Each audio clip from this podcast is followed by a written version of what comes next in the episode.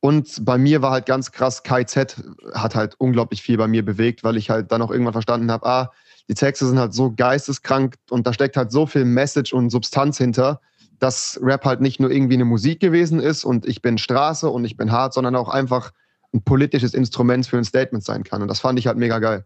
Herzlich willkommen zur neuen Folge Was ist Rap für dich? mit Nico Backspin.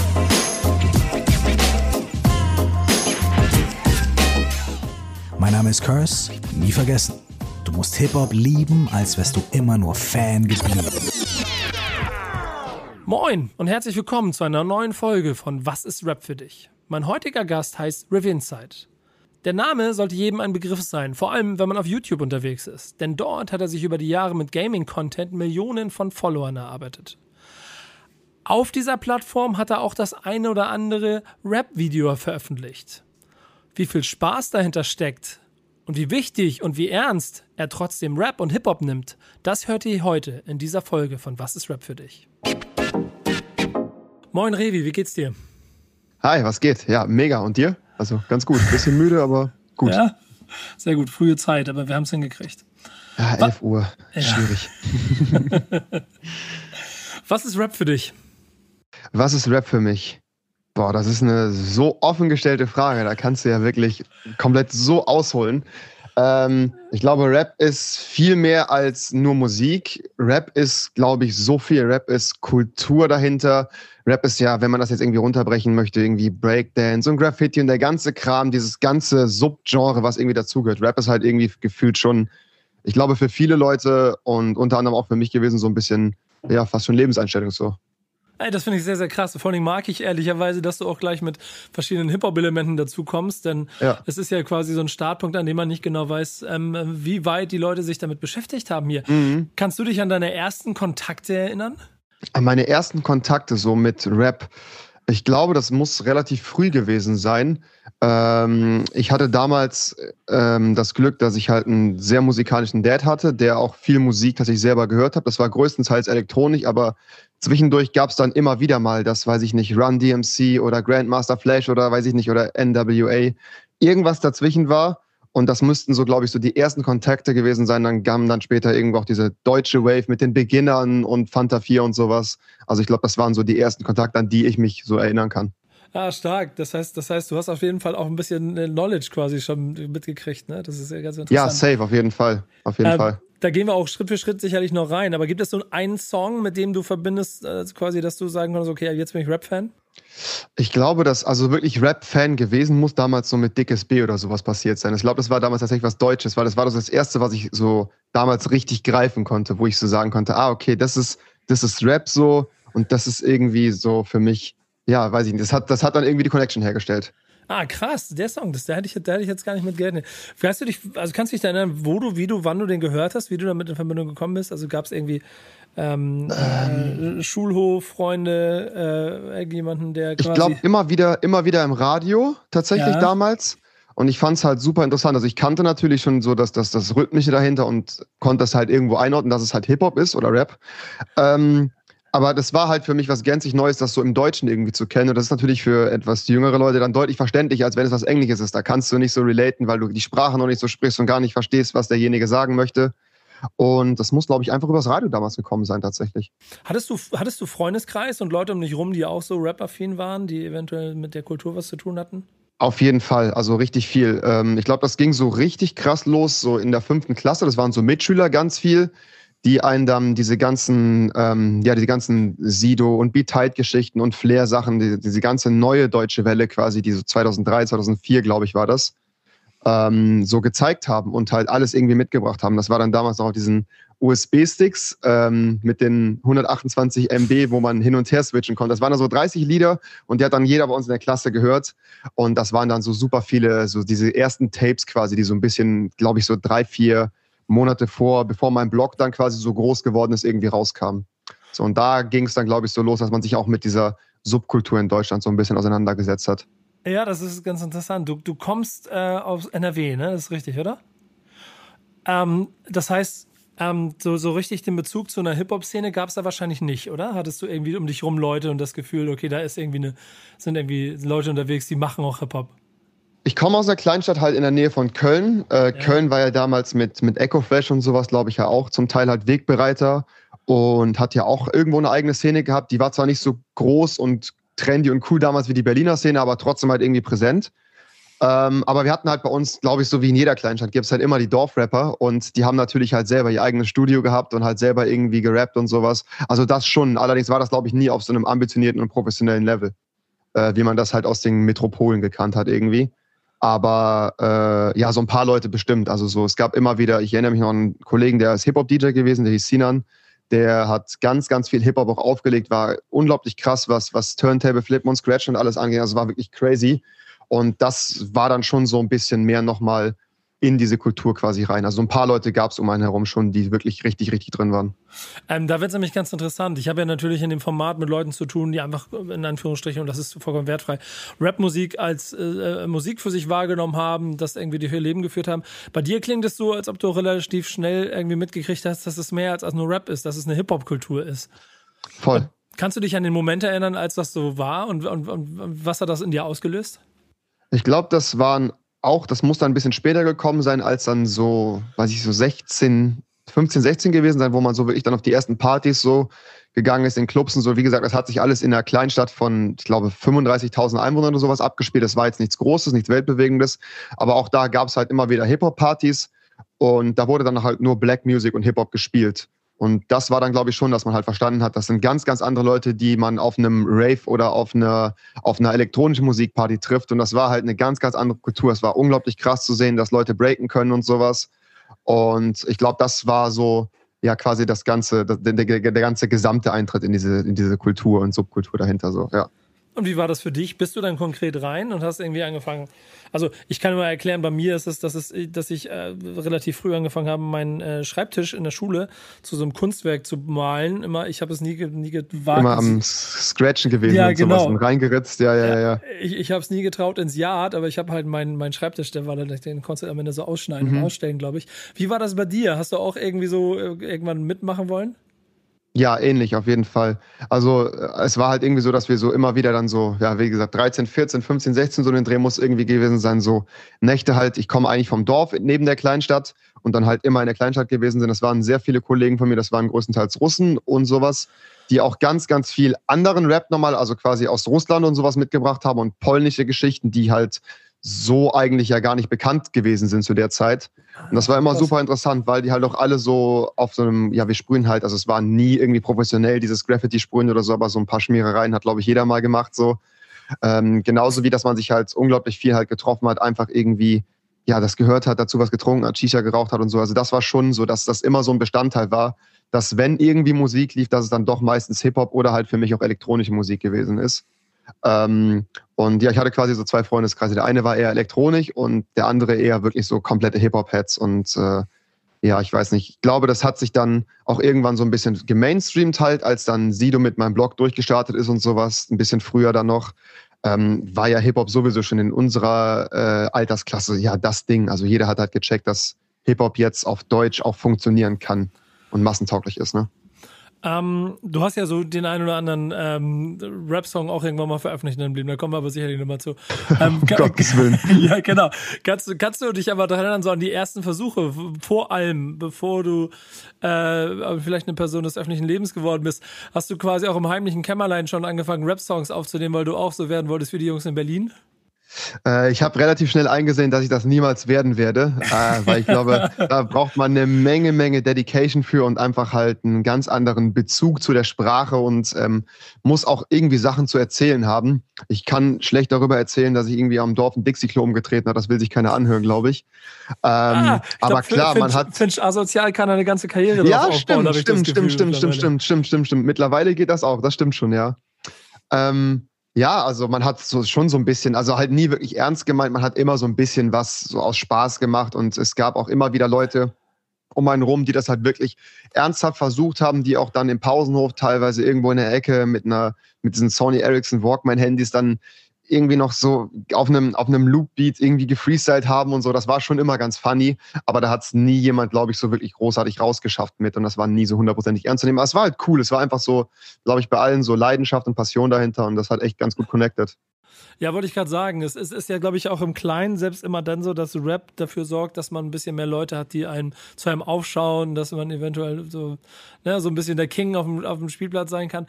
Ja, ähm, richtig. Da gab es ein paar Leute auf jeden Fall. Du, du sagst immer paar Leute, du selber nicht, hast es nicht geschafft? Ja, ich selber, ich habe mich da, ich habe mich da immer so ein bisschen zurückgehalten. Ich weiß, ich war so gerne der stille Zuhörer und ich habe es halt unglaublich genossen, auf den Partys zu sein. Ähm, war aber auch früher äh, nicht so ganz outgoing wie heute und sowas, aber immer ein bisschen mehr Setback und so. Und ich war immer gerne dabei, aber war halt nie derjenige, der sich da mal irgendwie hingestellt hätte und dann versucht hätte, irgendwie zu scratchen oder so oder äh, auch als MC da irgendwie was, was zu reißen oder so. Das habe ich dann lieber anderen überlassen. aber war halt immer super geil, sich das halt anzugucken. Also natürlich gab es halt auch Leute, ähm, Klassenkameraden um einen rum, die es halt wirklich überhaupt nicht drauf hatten und wirklich extrem beschissen, also wirklich abgrundtief schlecht gewesen sind und das halt super, super krass versucht haben durchzuziehen. Und ja, das wurde halt dann natürlich auch nicht so akzeptiert und nicht ernst genommen. Aber sie haben halt trotzdem weitergemacht, ne? Ja. ja da, da braucht es auf jeden Fall ein gewisses Selbstbewusstsein dazu. Vor allem, Definitiv, ja. Ähm, ähm, Gibt es von dir Aufnahmen? Also ich rede jetzt nicht von dem, was du veröffentlicht hast, sondern ich rede von dem, von dem jungen kleinen. Hast du noch irgendwo Tapes von dir von Freestyle Cyphers, die du irgendwann noch mal als Hidden Tracks raushauen kannst? Ich glaube tatsächlich nicht mehr. Nee, ich glaube tatsächlich nicht mehr. Ich glaube, es gibt noch so ein paar Videos halt, wo, wo wir auf Partys mehr so rumhängen. Aber wie gesagt, so selber habe ich mich da nie so öffentlich dran getraut. Ich glaube, ich habe sicherlich auf meinem alten PC noch mit einem Kollegen zusammen vielleicht ein, zwei Sachen. Das müssten aber meistens Textfiles sein, weil wir uns auch immer zu schei waren, das ins Mikrofon zu rappen. Äh, als 15-Jähriger hat man ja auch nicht so die Stimmgewalt und die, den Druck hinter der Stimme, wo man sich das dann wünschen würde. Ähm, ich glaube da, ich müsste mal schauen, ich weiß es nicht genau, tatsächlich was würdest du sagen, wie intensiv ist deine Liebe zu Rapmusik? Äh, hat sich über die Jahre auf jeden Fall krass intensiviert. Also ähm, das hat dann nochmal einen ganz, ganz großen Schub bekommen. Ich habe mich dann so ein bisschen ähm, von der amerikanischen Musik irgendwann erstmals entfernt. So, das muss auch mit 13, 14 so gewesen sein, weil halt das Deutschrap-Ding halt dann so präsent und da war, dass man gefühlt entweder dieses Camp hatte oder Camp Metal.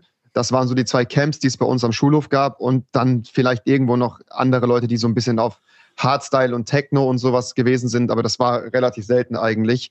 Ähm, und ich habe mich da ganz klar halt diesem Hip-Hop-Camp irgendwie zugehörig gefühlt.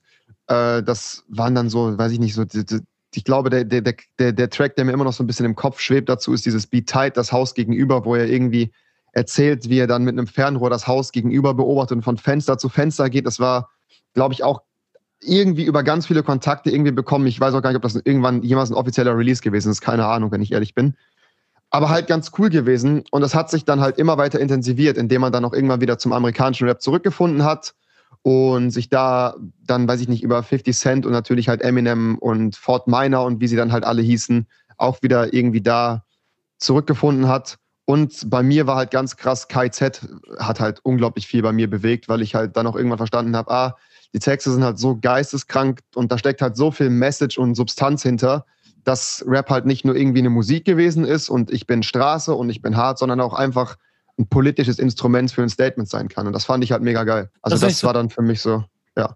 Äh, das war dann für mich irgendwie so, so dieses, dieses, ja, nochmal einen draufsetzen quasi. Ich finde das interessant, dass die, die, der, im Schnelldurchlauf du da quasi von B-Tie zu KIZ kommst über 50 Cent. Mhm. Ähm, äh, zeigt aber auch die Vielfalt. So, ist es, gibt es so bestimmte Künstler, die, also KIZ hast du jetzt schon ein bisschen herausgehoben wahrscheinlich, aber auch generell, die dich so geprägt haben? Du weißt doch dieses, wenn man jugendlich ist, also es gibt dieses schöne Jizzes-Zitat, ich liebe meinen Papa, aber 50 Cent war für mich da. Ähm, ja, richtig. Wer, wer war denn für dich da? Äh, wer war für mich da? Ich glaube halt, also ganz krass, wie gesagt, KIZ war wirklich komplette Liebe und nach wie vor immer noch große Liebe. Ähm, das sind wirklich atemberaubende Künstler, finde ich, was die halt auch künstlerisch umsetzen mit Message dahinter und auch, das ist halt ein ganzes Image-Ding. Das ist so, wenn man sich halt KIZ als Gruppe anschaut, dann sind das halt einfach Künstler, ähm, genauso war es aber dann noch halt anfangs bei Sido irgendwie, weil halt Sido so Straße war und das war so nahbar irgendwie und man wollte halt am liebsten auch ein Großstadtkid sein und halt genau den Scheiß erleben, den er erlebt hat. Das war halt ähnlich. Ähm, auch irgendwie dann, weiß ich nicht, dann kam irgendwann so eine, so eine Welle mit, mit, mit Imbiss Bronco und sowas. Also das waren dann auch so Künstler rund um Frauenarzt und Moneymark rum. Das war ganz interessant. Ähm, und halt ganz krass für mich Cool Savage auf jeden Fall gewesen. Also Cool Savage, Echo Fresh, das waren auch noch so Leute, die unglaublich viel mit John Bello Story und sowas auf den Weg gebracht haben. Das war schon, das war schon echt, das hat man sehr gefühlt. Hip-Hop und, und Rap gibt ja so ein bisschen so ein, so ein Lebensgefühl voraus. Ne? Und ich habe so ein bisschen das, auch den Eindruck, dass dich das auch immer so ein bisschen mitgenommen hat. Wahrscheinlich die, die Art und Weise, wie sie ihren Kram gemacht haben und dass sie ja alle auch aus dem Untergrund gekommen sind und ja. deine Eltern und die Leute, die quasi sonst Radio gehört haben, nicht so viel davon mitgekriegt haben. Das interpretiere mhm. ich doch wahrscheinlich richtig, ne? Ja, safe. Also das war immer so eine Mentality, die irgendwie vorgegeben worden ist von diesen Leuten, weil diese Artists halt geschafft haben, ihre Story zu erzählen und das war kredibil und glaubhaft und es ging halt immer nur um eine Sache, dass du halt an dich selber glaubst und irgendwie nicht aufhörst und halt weitermachst. Und ich glaube, das kann man sicherlich auch irgendwie so ein Stück weit darauf beziehen, was man halt selber irgendwie in der Zeit halt dann gemacht hat. Weil es gibt halt immer Leute, die sagen, ah, das ist wack und das ist scheiße, was du machst und das kann sich doch keiner geben. Und ich bin mir hundertprozentig sicher, dass das diese Leute auch zu tausendfach gehört haben. Aber im Endeffekt hat man es ja dann doch irgendwie geschafft halt damit irgendwie, ne? Ich, ich wollte ich wollt gerade sagen, das ist nämlich die Überleitung, die ich mir selber schon gebaut habe, die du selber schon angenommen hast. Es Stark. ist ja, es ist ja wirklich so, dass das, was du auf YouTube dann gemacht hast, ähm, vor allen Dingen wo der Zeit, wo das, wo das alles groß geworden ist, ist ja im Prinzip ein relativ ähnlicher Effekt, ne? Es ist ja eine, damals hat auch niemand so daran geglaubt, man hat was gemacht Safe, ja. und alle haben einen ähm, dabei komisch angeguckt. Hast du selber ähm, auch dieses Hip-Hop-Gefühl quasi in dir gespürt, als du deinen Kram gemacht hast und gemerkt hast, wie das gewachsen ist? Auf jeden Fall, das war halt ein riesiger Ego-Push. So, das ist natürlich ein Ding. Ich glaube, sobald man das erste Mal irgendwas erreicht hat und man geht ähm, damit viral oder man merkt halt, dass Leute darauf aufmerksam werden, ist das halt ein unglaublich geiles Gefühl, wenn man irgendwas, egal auch was es ist, mit Leidenschaft macht und man merkt, Leute partizipieren dran, haben Bock darauf, feiern das ab. Das ist gefühlt das Geilste, was es halt gibt. Und ich kann mir sehr gut vorstellen, dass es bei den Jungs, die nochmal deutlich mehr Talent wahrscheinlich äh, mitgebracht haben, als wir das haben, weil wir haben halt nur dumm rumgelabert, ähm, die haben halt wirklich tatsächlich Kunst halt erschaffen, ähm, dass das halt wahrscheinlich ähnlich sein muss. Und es gibt halt immer wieder Leute, die halt irgendwie am Anfang nicht gegönnt haben und Neider gewesen sind, Skeptiker gewesen sind oder wie man heute sagt, Auge gemacht haben. Und ich glaube, dass ähm, das halt ganz wichtig ist, sich da halt nicht unterkriegen zu lassen, halt einfach weiterzumachen. Und ich glaube, das haben wir alle gemacht. Es gibt so vom, es gibt so bei mir so ein, zwei Songs, die mich durch schwere Zeiten wie eine Ausbildung gebracht haben. Die, mhm. die werde ich immer bei mir behalten, wo ich wirklich keinen Bock mehr drauf hatte und jeden Morgen mit dem gleichen Song mit, mit gesenktem Kopf Richtung Ausbildungsstelle mhm. gefahren bin. Hast du auch so Lieder und Mucke, die dich quasi durch Täler gebracht hat in der Zeit, wo du quasi, wie es immer so schön heißt, dann erwachsen werden musstest? Ähm, ja, tatsächlich. Also ich glaube, das ist bei mir auch, das müsste, ich glaube, das war mal ein bisschen später, so John Bello Story 2 ist das, glaube ich, gewesen von Cool Savage. Ich glaube, der Song heißt ein, ein Bello kommt selten allein, ist es irgendwie so, wo es dann auch so um, ja, wir sind eine Gruppe und ich habe meine Leute hinter mir und wir geben uns gegenseitig Support und Rücken und so. Das war dann immer so, das war, das war immer sehr, sehr, sehr motivierend und aufmunternd auf jeden Fall. Ich glaube, das war so einer dieser Tracks. Ähm, aber auch halt so Sachen, die einfach so gute Laune-Tracks gewesen sind. Also so KZ Spaß zum Beispiel. Ein super simpler, aber todesgeiler Track mit diesem leichten Techno-Beat, so, so, so, super, super geil halt gewesen, ne? Also sowas äh, halt, ja. Ähm, ähm, wir müssen nachher noch Songs von dir sammeln, da freue ich mich schon drauf. Mal sehen, welche, äh, welche du für unsere Playlist zusammensammelst. Du hast ja selber aber auch, ähm, äh, so wie ich dich jetzt höre, würde ich fast sagen, so ein paar Leichen im Keller, aber du hast ja selber auch das eine oder andere äh, Rap Video. Oh. Also du, du, hast mal Sachen gemacht und sie, du hast sie nicht runtergenommen, deswegen kann ich sie finden. Und die ersten Sachen sind von 2014. Ähm, mhm. ähm, was, was war was deine Intention? Was soll das? Warum? ähm, das waren halt alles bis dato so Sachen, die, und ich bin mir da halt vollkommen bewusst, dass ich niemals, glaube ich, großartiger Rapper werden werde oder sowas, weil da fehlt es halt einfach am Flow und dann auch an, am, ähm, ja, am, an, nicht an, an, an, an Taktgefühl nicht mal, sondern primär halt einfach am Flow und an der Fähigkeit irgendwie zu texten und so. Das kriege ich, glaube ich, alleine gar nicht hin. Äh, das, das erste Ding, was ich halt gemacht habe, gefühlt, war halt einfach eine verlorene Wette. So, das musste ich so machen. Ich sollte irgendwie 30, 40 Sachen aufzählen, die niemals in meinem Leben passiert sind. So was ich gesagt, ich habe Obama getroffen und dann mit Merkel gesoffen und bla bla bla, so irgendwelche ganz, ganz dummen Dinge mir ausdenken und das hätte ich halt, das soll ich dann in Rap-Track machen. Das war eine Wettschulden, die ich halt hatte, das habe ich dann halt gemacht. Die anderen Sachen waren dieser Jahresrap-Leak, den wir mal gemacht haben, äh, wo man sich halt so ein bisschen dran probiert hat und so. Das habe ich auch mit einem Kollegen gemacht, weil ich es halt einfach cool fand und so. Aber es war halt nie so hundertprozentig ernst gemeint. Das waren halt alles Sachen, auch diese Distracks-Geschichten so. Das ist, glaube ich, auf einem Niveau, da kann man halt, das kann man sich casual anhören, da kann man drüber lächeln. Aber das ist für mich nie was gewesen, wo ich sage, so jetzt werde ich aber ernsthaft Rapper und das weiß ich auch und das ist auch gut so. Ähm, ich glaube, ich weiß, was ich kann und rappen ist es auf jeden Fall nicht so gut. aber so als Spaßding, so, ey, warum nicht so, ne? Ja, ich, ich finde ja. das so, ich finde das auf viele Ebenen interessant, denn du, du, du nimmst mir selber schon ein bisschen den Wind aus den Segeln, weil auf der einen Seite bist du dann ja über die Zeit auch natürlich jemand geworden, der eine unheimliche Reichweite hat. Viele Leute gucken dir zu. Dann wiederum gab es in der Vergangenheit auch ganz viele Beispiele von nicht Rappern, die aus dem Rap herausgekommen, sondern auch Rappern, die aus YouTube heraus zu Rap gekommen sind, um mit der Reichweite dann dort auch Erfolge zu feiern. Und du selber, wichtige, wichtige Zuhörer, schämst dich ja fast ein bisschen für das, was du da äh, veröffentlicht hast. Was ja aber gar nicht der Sinn ist, wenn du auf der anderen Seite es ja wirklich aus Spaß und Bock machst, ne? Oder hast du irgendwann ja, auch mal, wolltest du auch irgendwann mal Credits und, und, und Respekt aus der Szene haben für das, was du da tust? Nee, ich glaube, das kann ich gar nicht erwarten. Das kann ich auch gar nicht erwarten. Das ist auch nie so der, der, der Film dahinter gewesen oder das jetzt, oh ja, hoffentlich werde ich damit jetzt gesigned oder sowas. Das wäre, also ich hätte, ich hätte das Label dreimal gefragt, so, ey, so, was, was geht bei euch so? Es gibt da draußen 300 Independent Underground Künstler, so nehmt die, also, also das ist jetzt kein Grund, nur weil ich jetzt irgendwie Reichweite habe, hier zu sagen, lass uns irgendwie einen Deal machen oder so. Ähm, nee, es ist mir nicht peinlich oder so. Ich weiß ja, was ich da gemacht habe. Ich habe es ja auch selber quasi rausgebracht, aber ich weiß halt, dass es niemals ähm, ernstzunehmende Musik für mich ist. Es ist halt ein Fun-Ding. So, das habe ich halt gemacht, weil ich es halt unterhaltsam finde und das findet alles im Spektrum der, des Unterhalters irgendwie statt. Aber das ist jetzt nicht, dass ich da sage, so ja Leute, ich habe jetzt hier mein Herzblut in diese vier äh, vier Songs Rap-EP reingesteckt und es geht eigentlich darum, wie ich äh, von ganz da unten mich als Gamer hochgekämpft habe und so. Das bin ich halt nicht so. Das ist auch nicht meine Story so. Ähm, das ist halt einfach ein Funding, was ich halt irgendwie so gemacht habe und das ist cool. Aber ich, ich überlege gerade, guck mal, ähm, oder ich setze eine Frage vorweg, wie wichtig ist dir Realness? Weil ich, ich erinnere mich an ein Zitat von dir, dass du gesagt hast, ich war, ich war schon auf YouTube irgendwie so, ich, vielleicht zitiere ich es falsch, aber ich habe es im Kopf, ich war auf, auf YouTube schon, als es noch real war.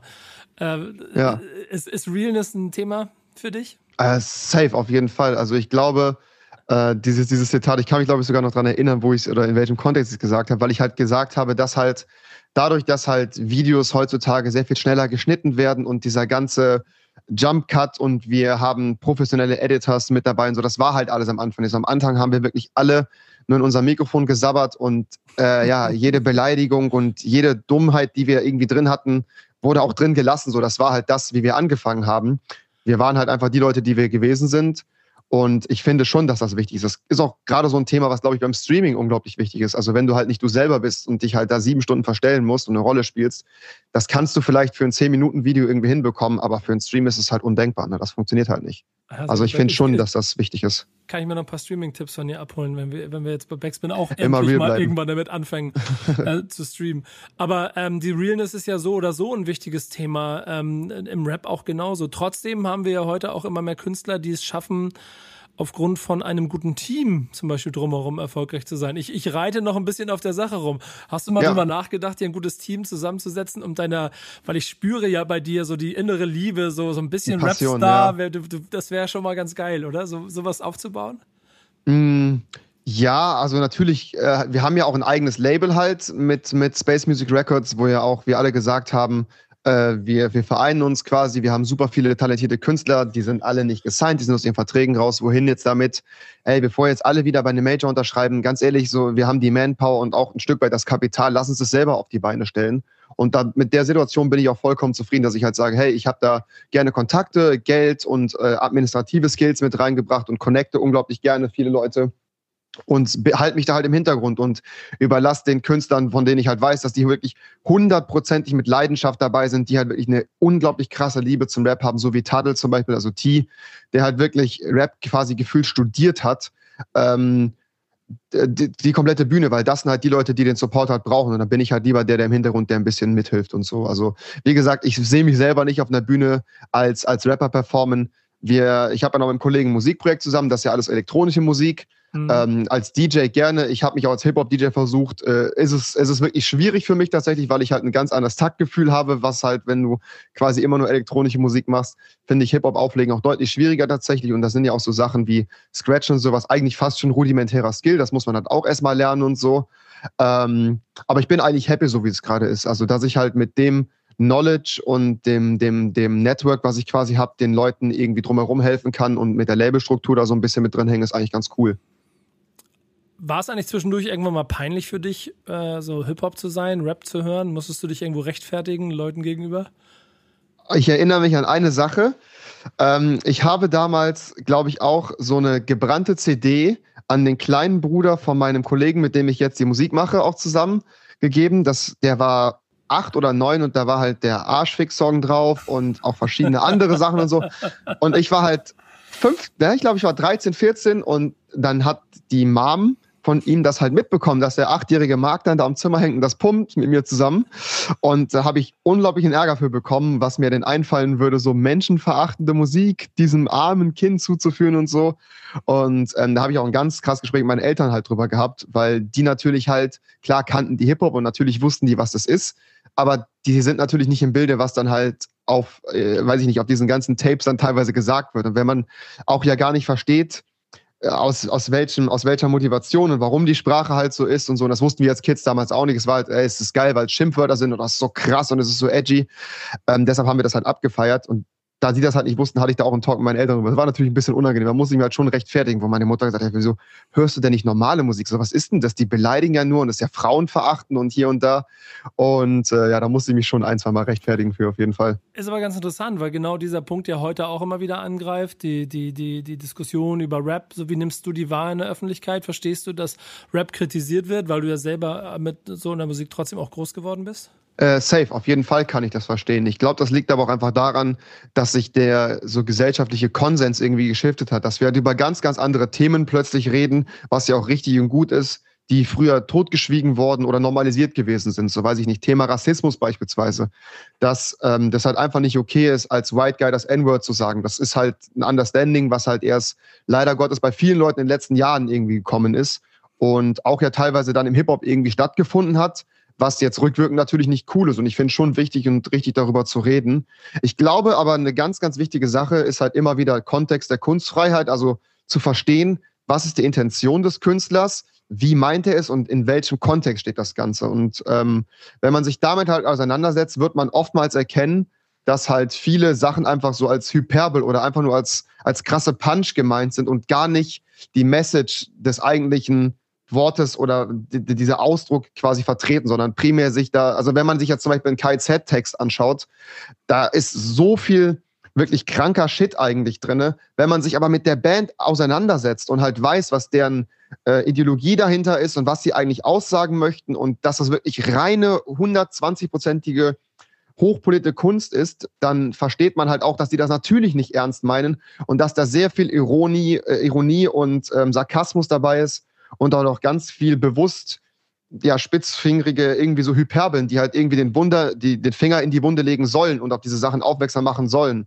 Und das ist halt eine Sache, die ja damals auch mit, ich glaube, es war Dresden, wie hieß es, dieses Festival, wo dann halt KZ mit dieser Ich ramme äh, die Klinge in die Journalistenfresse. Ja, das, wir sind mehr, ne? das Wir sind mehr Konzert in Chemnitz. Genau, das Wir sind mehr Konzert in Chemnitz, genau, da unglaublichen Shitstorm abbekommen haben, wo man aber halt auch dann verstehen muss, dass das halt natürlich überhaupt nicht ernst gemeint gewesen ist von Tarek, sondern halt eine Sache ist, die halt ähm, ja aus, aus, aus, aus tiefster aus tiefster Kritik ans System irgendwie gedacht ist und nicht, dass er sagt, yo, fick auf die Pressefreiheit und wir hassen das, was ihr macht. Also das ist halt immer die Sache, was ich halt vermehrt sehe, ist, dass halt Leute sich ganz, ganz selten mit dem Kontext und der eigentlichen Intention auseinandersetzen, sondern einfach nur blank eine Zeile lesen oder ein Statement aus dem Kontext reißen, einen Clip sehen und sagen, das ist aber jetzt so nicht in Ordnung. Ne?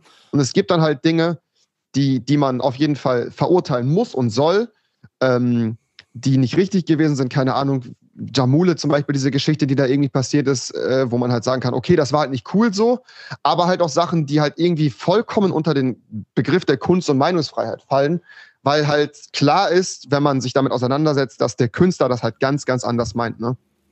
Ähm, du bist da sehr, sehr, sehr ähm, auch, auch, auch wie soll man sagen, euphorisch in deinem Plädoyer. Ähm, ähm, Voll. Regst du dich manchmal darüber auf, wie Rap wahrgenommen wird? Hast du manchmal das Gefühl, du musst auch verteidigen?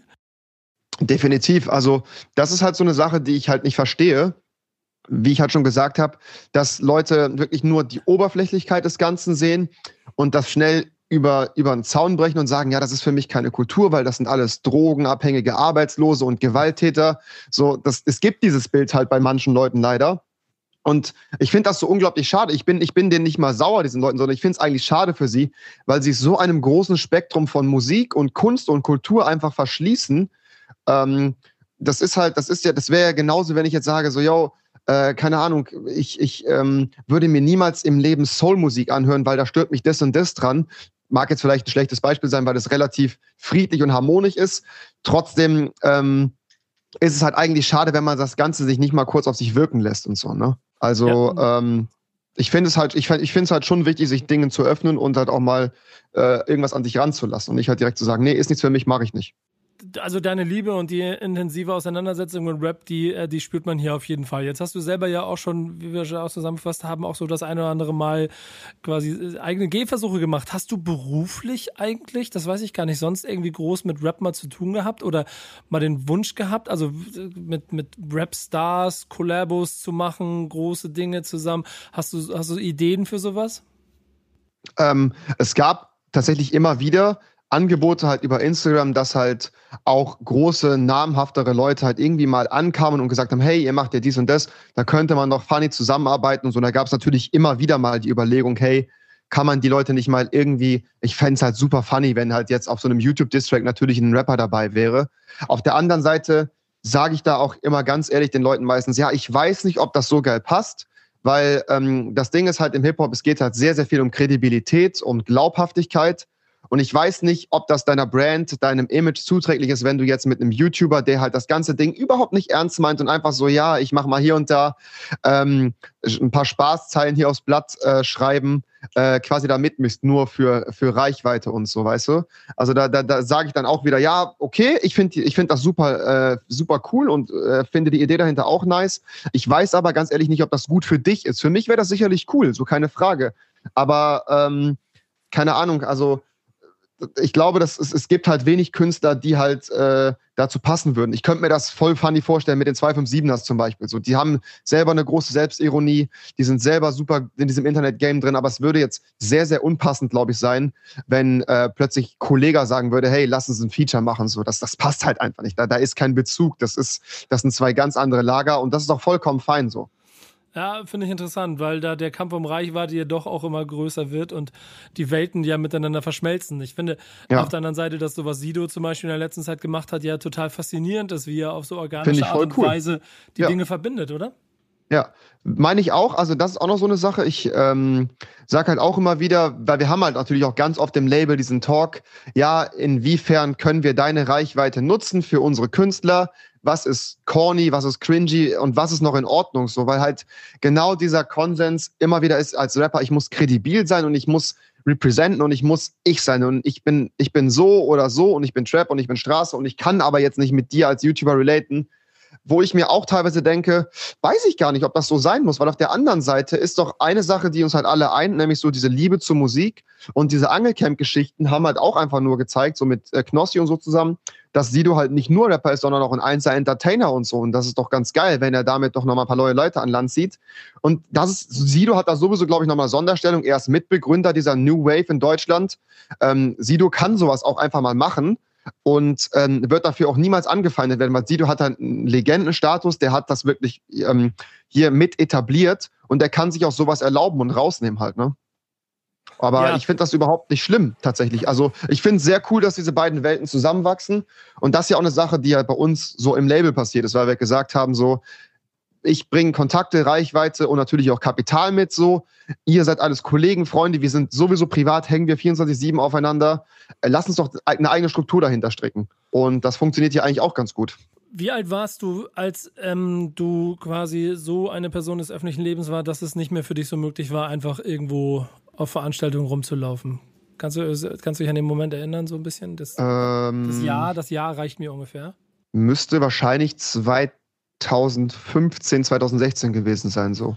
Dass es halt normal ist, irgendwie auf, äh, auf Konzerten und sowas halt angesprochen zu werden und so. Äh, ja, ich glaube, das war so um die Zeit, ja. Bist du gerne auf Konzerte gegangen früher? Voll, also sehr, sehr gerne sogar. Ich äh, großer, äh, großer Fan von Rock am Ring, weil da nimmst du halt gefühlt alles mit so. Da hast mhm. du halt auch, da hatten wir, das war ein geisteskrank geiler Abend. Das war äh, KIZ auf der Mainstage, nee, auf der Mainstage, glaube ich, war KIZ und rechts daneben ging es dann direkt weiter mit The Prodigy. Also halt genau das so, was ich halt vollkommen gefühlt habe. Das war ein super cooler Abend. Wir waren früher auf Masimoto-Konzerten und sowas. Materia haben wir uns gegeben.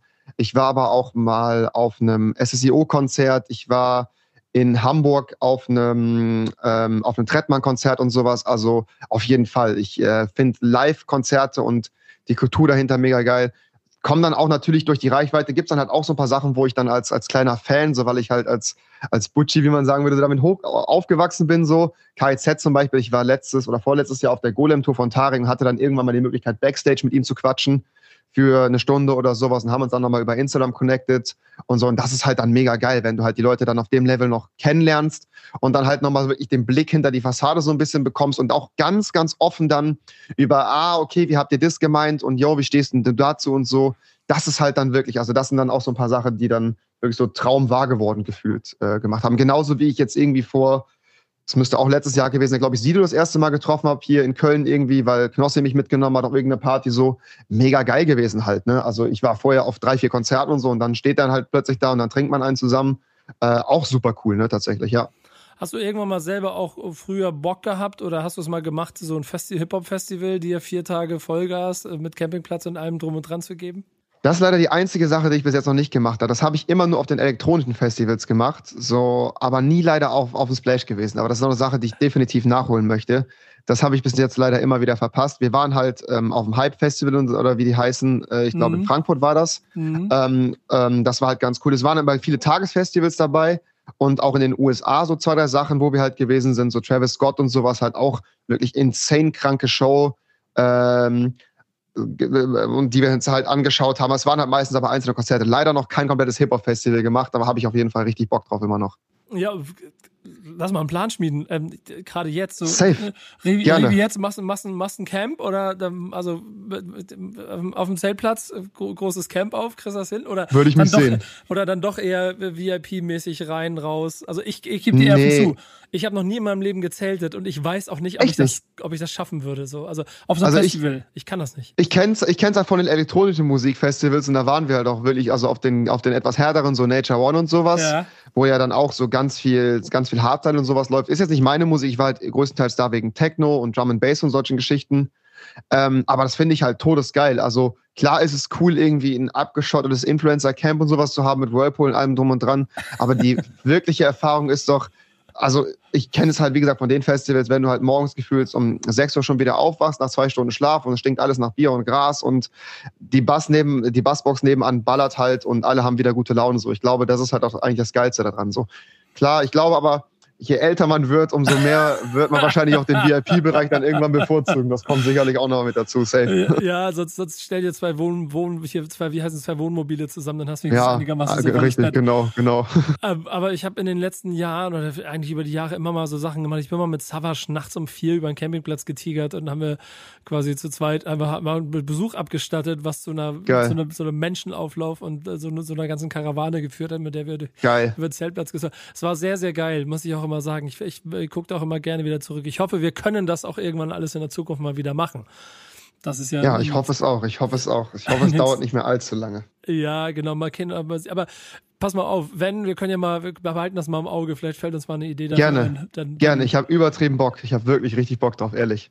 Gibt es also, da das so, Ding ist halt auch ja? bei so bei so bei so Hip Hop Festivals ähm, und bei Konzerten, du hast halt nur like-minded People da. Also ich habe noch nie generell bei Musikkonzerten habe ich noch nie mitbekommen, dass irgendwo irgendjemand Stress macht. Auf einem Festival nicht oder auf einem Konzert nicht. Also gut, auf einem Festival ein, zweimal schon, aber auf einem Konzert, also wenn du für einen Künstler dahin gehst, dann hast du nie irgendwie das, den gleichen äh, Kopfweg, wie wenn du in einem Club bist oder so. In einem Clubweg, wo dann halt irgendwo Blackmusik und sowas läuft. Die Leute sind aber halt vornehmlich nicht da, weil es halt um die Musik geht und um die Kultur dahinter. Das ist keine, keine, keine, keine Subkulturparty, sondern halt einfach eine normale Clubparty.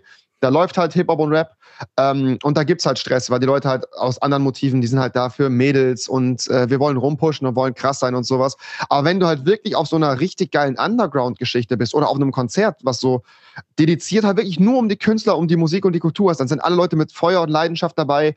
Und ich es gibt nichts Geileres, wenn du halt wirklich dann, wir haben in Köln einen kleinen Club, der heißt Rheinecke Fuchs. Ähm, da gibt's halt auch so, so Hip-Hop-Partys halt immer wieder, hat's letztes Jahr und vorletztes Jahr, vorletztes Jahr eher, nicht letztes Jahr leider, mhm. äh, sehr viele gegeben, wo wir unglaublich gerne halt waren, wo halt die ganze BAZ-Wave und so rübergekommen ist und so. Das war todesgeil, wenn sich halt ein Kreisbild, Leute fangen an zu breaken und liefern sich kleine Battles und sowas und da gab's nie Stress und sowas und das ist halt super, super geil an dieser Geschichte, ne? Also du musst dir da keine Sorgen machen. Das ist halt immer geil. Ja, genau. Hat Rap dich eigentlich irgendwann mal verloren? Ähm, hat Rap mich irgendwann mal verloren? Rap glaube ich an sich nicht, aber ich habe mich auf jeden Fall von einigen Künstlern, glaube ich, entfernt, die, die nicht mehr so das sind, was ich heutzutage mir anhören würde. Ich glaube, das ist ganz krass bei Kollega passiert, so den ich halt früher sehr, sehr viel ähm, gepumpt habe. Ich weiß gar nicht mehr, das muss auch so zwei, 14, 15 gewesen sein. Ich weiß nicht mehr, welche Album, Alben es gewesen sind. Ich kann mal so schauen. Boss, Boss Aura, glaube ich. Ja, genau. Boss Aura, genau, müsste es gewesen sein. Ähm, die fand ich noch super, super cool. Mittlerweile kann ich damit nicht mehr so viel anfangen. Es war halt früher so krass, weil du halt dann erkannt hast, oh, es ist halt lyrisch und textlich ist es halt so krass. Heutzutage ist dann aber irgendwie die emotionale Verbindung halt bei mir eine ganz andere zu Hip-Hop und dass ich halt auch einfach teilweise gerne mal über Dinge hinwegschaue, die textlich, wo man sich so denkt, ah, okay, wenn es halt vibet und float und man merkt halt, da steckt Herzblut und Liebe drin, dann geht mir das doch heutzutage irgendwie viel besser rein. Es gibt so ein paar Künstler, mit denen ich nicht mehr so viel anfangen kann, tatsächlich, ja. Du hast eben Aber ich glaube, das ist ganz normal. Du hast, du hast eben schon so ähm, die, die Tarek äh, Backstage-Geschichte erzählt. Äh, eine der letzten Fragen auf meiner Liste ist immer der Fan-Moment deines Lebens. Mhm. Hattest du so einen und ist das der gewesen oder hast du irgendwie noch einen anderen? Ich glaube, ich, ich glaube schon, dass es müsste, es müsste da ungefähr gewesen sein. Also es könnte so auf jeden Fall einer gewesen sein. Es gab halt immer wieder so Momente, die super cool und interessant gewesen sind. Ich erinnere mich noch, als Shirin 2019, glaube ich, hat sie, oder 2018 war das noch, als sie mit ihrem ersten Release mit Gib ihm, glaube ich, an den Start gegangen ist, hat sie, weil wir Shirin von früher auch noch kennen, uns alle nach Berlin halt eingeladen. Das war super cool. Wir waren auf der Party und da waren halt auch ähm, Khatava, glaube ich, da, Mero, ähm, ähm, Capo und so, die waren halt alle da und es war super cool, das mal zu sehen und so. Ähm, das waren aber Künstler, mit denen ich noch nicht so viel anfangen konnte. Ich glaube, dass äh, also dieser, dieser Moment mit Tarek und glaube ich das Treffen mit Sido halt richtig krass gewesen mhm. ist für mich.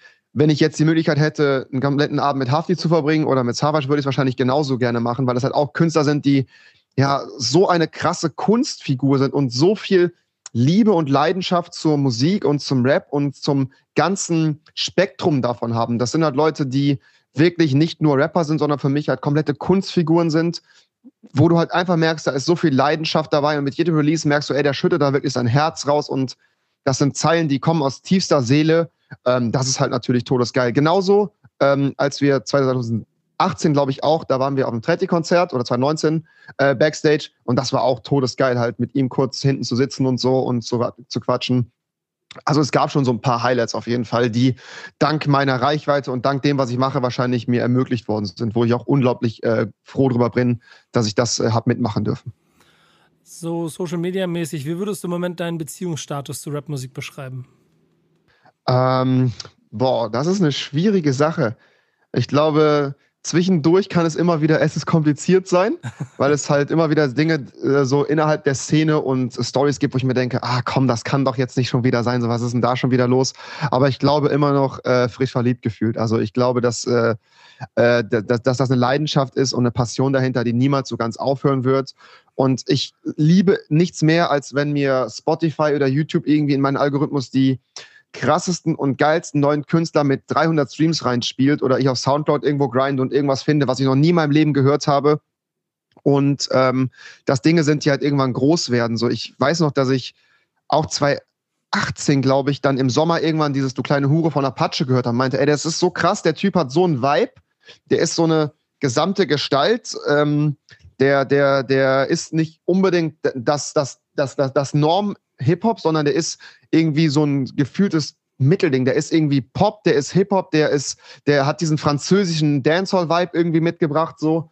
Ähm, und als dann dieses, dieses, ähm, wie heißt das, kein Problem rauskam, habe ich das halt totgeteilt in meiner Story und ähm, habe zu Kollegen gesagt, ey, wenn der nicht groß wird, dann weiß ich auch nicht. Und ich glaube, ein halbes Jahr später ist es dann halt passiert so. Und ich finde sowas immer so saugeil zu sehen, wenn man halt einen Künstler mitwachsen sieht und halt erkennt, ey, da bewegt sich was so. Genauso wie Casimir oder sowas, wenn man das halt früher am Schirm gehabt hat und so. Ähm, auch eine coole Geschichte, auch vor, äh, ich glaube, einem Monat oder sowas getroffen, tatsächlich durch Zufall. Ähm, mega, mega cool gewesen. Also das sind halt auch immer wieder so Sachen, dass äh, die, diese, diese, diese ganze Szene so Stories mit sich bringt. Wenn du halt erkennst, ah, da ist jemand, der kommt neu hoch und jetzt siehst du, ah, der hat jetzt dahin Ties und ist dahin connected und dann, dann entwickelt sich das Ganze und so. Das macht schon echt Laune. Also äh, nach wie vor immer noch, glaube ich, immer wieder, immer wieder verliebt. Ja.